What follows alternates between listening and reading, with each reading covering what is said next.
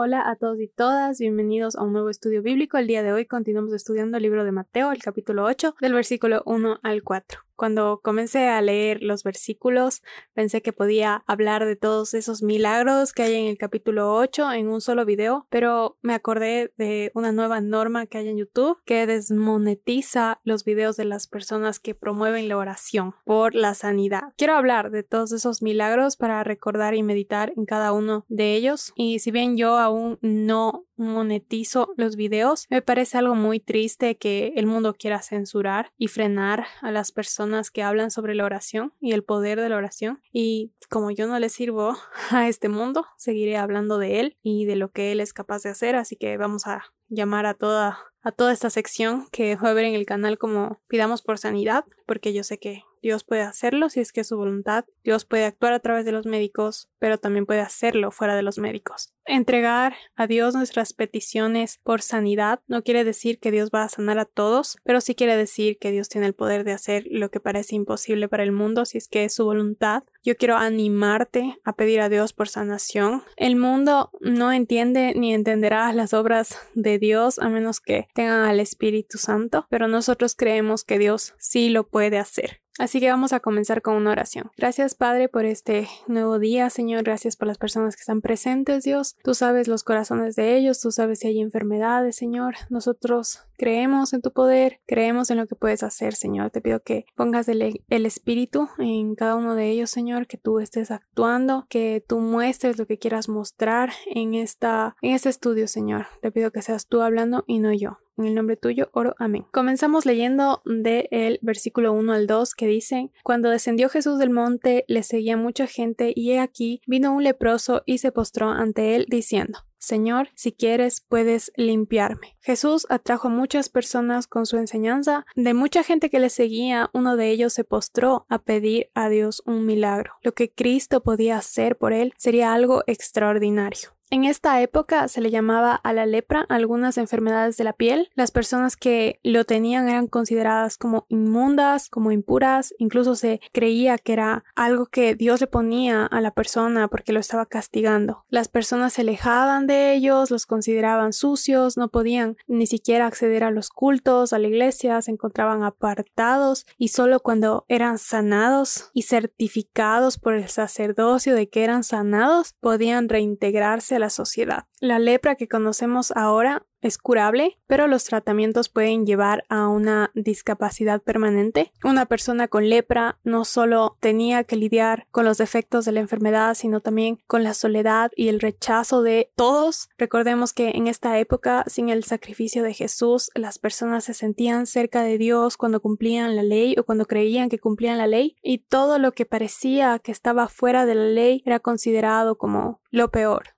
En este caso, las personas que se sentían justas por sus actos creían que tenían el derecho de tratar mal a un leproso. Yo me imagino esta situación que vemos en estos versículos, como el leproso se acercaba quizás a Jesús y todos los demás sorprendidos se iban alejando para no tocarlo. Y yo aquí veo en el leproso algo magnífico, veo bastante fe, veo que a pesar de la multitud, él no se dejó ganar por el miedo. También vemos adoración, porque en estos versículos la palabra que se usa para postrar solo se usa cuando hay una adoración hacia Dios. En su adoración se rinde ante su voluntad, porque le dice, si quieres, puedes limpiarme. Él no demandó el milagro diciendo, porque puedes, sáname.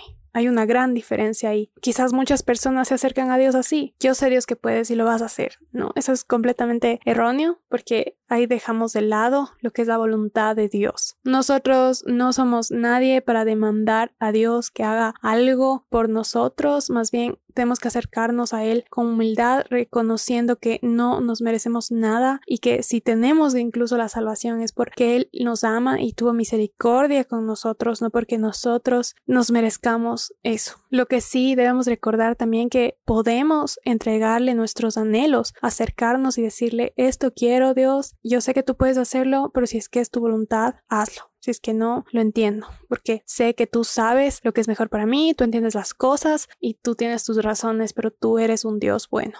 Yo quiero que hoy mi corazón sea cambiado para acercarme así a Dios, diciéndole te creo, sé que eres el único que puede hacerlo. Si es que deseas, hazlo, porque muchas veces mis oraciones están vacías, sin fe, como si Dios ya me hubiera respondido con un no a todo lo que quiero o como si Dios no pudiera hacerlo, porque todas las circunstancias en el mundo, todo lo que está a mi alrededor me dice que eso es imposible, pero hoy quiero reconocer que lo que para mí es imposible, para Dios es posible. En estos versículos también vemos la palabra límpiame y sabemos que Cristo puede sanar el cuerpo, pero también tenemos que entender que puede sanar el espíritu. El leproso era impuro, así que Cristo podía purificarle por completo. Seguimos leyendo el versículo 3 que dice, Jesús extendió la mano y le tocó diciendo, quiero ser limpio. Y al instante su lepra desapareció. En una sociedad que le consideraba impuro o consideraba impuro incluso el tocar a un leproso, Jesús desafía eso con valentía y con amor frente a toda la multitud. La potestad y el poder que Él tiene se demuestran en este versículo. Él está por encima de la ley. Y ahora quiero que solo nos imaginemos ser el leproso. O quizás muchas veces nos sentimos como el leproso. Sentimos que el mundo no quiere tocarnos, que la gente no nos aprecia, quizás que no quieren abrazarnos, quizás nos sentimos muy solos y quizás muchos estuvimos así por la pandemia y hoy quiero que entiendas que Cristo sabe cómo te sientes. Y en ese sentimiento de rechazo es donde Él también actúa. Jesús se acerca a nosotros sabiendo lo imperfectos que somos, lo impuros que podemos ser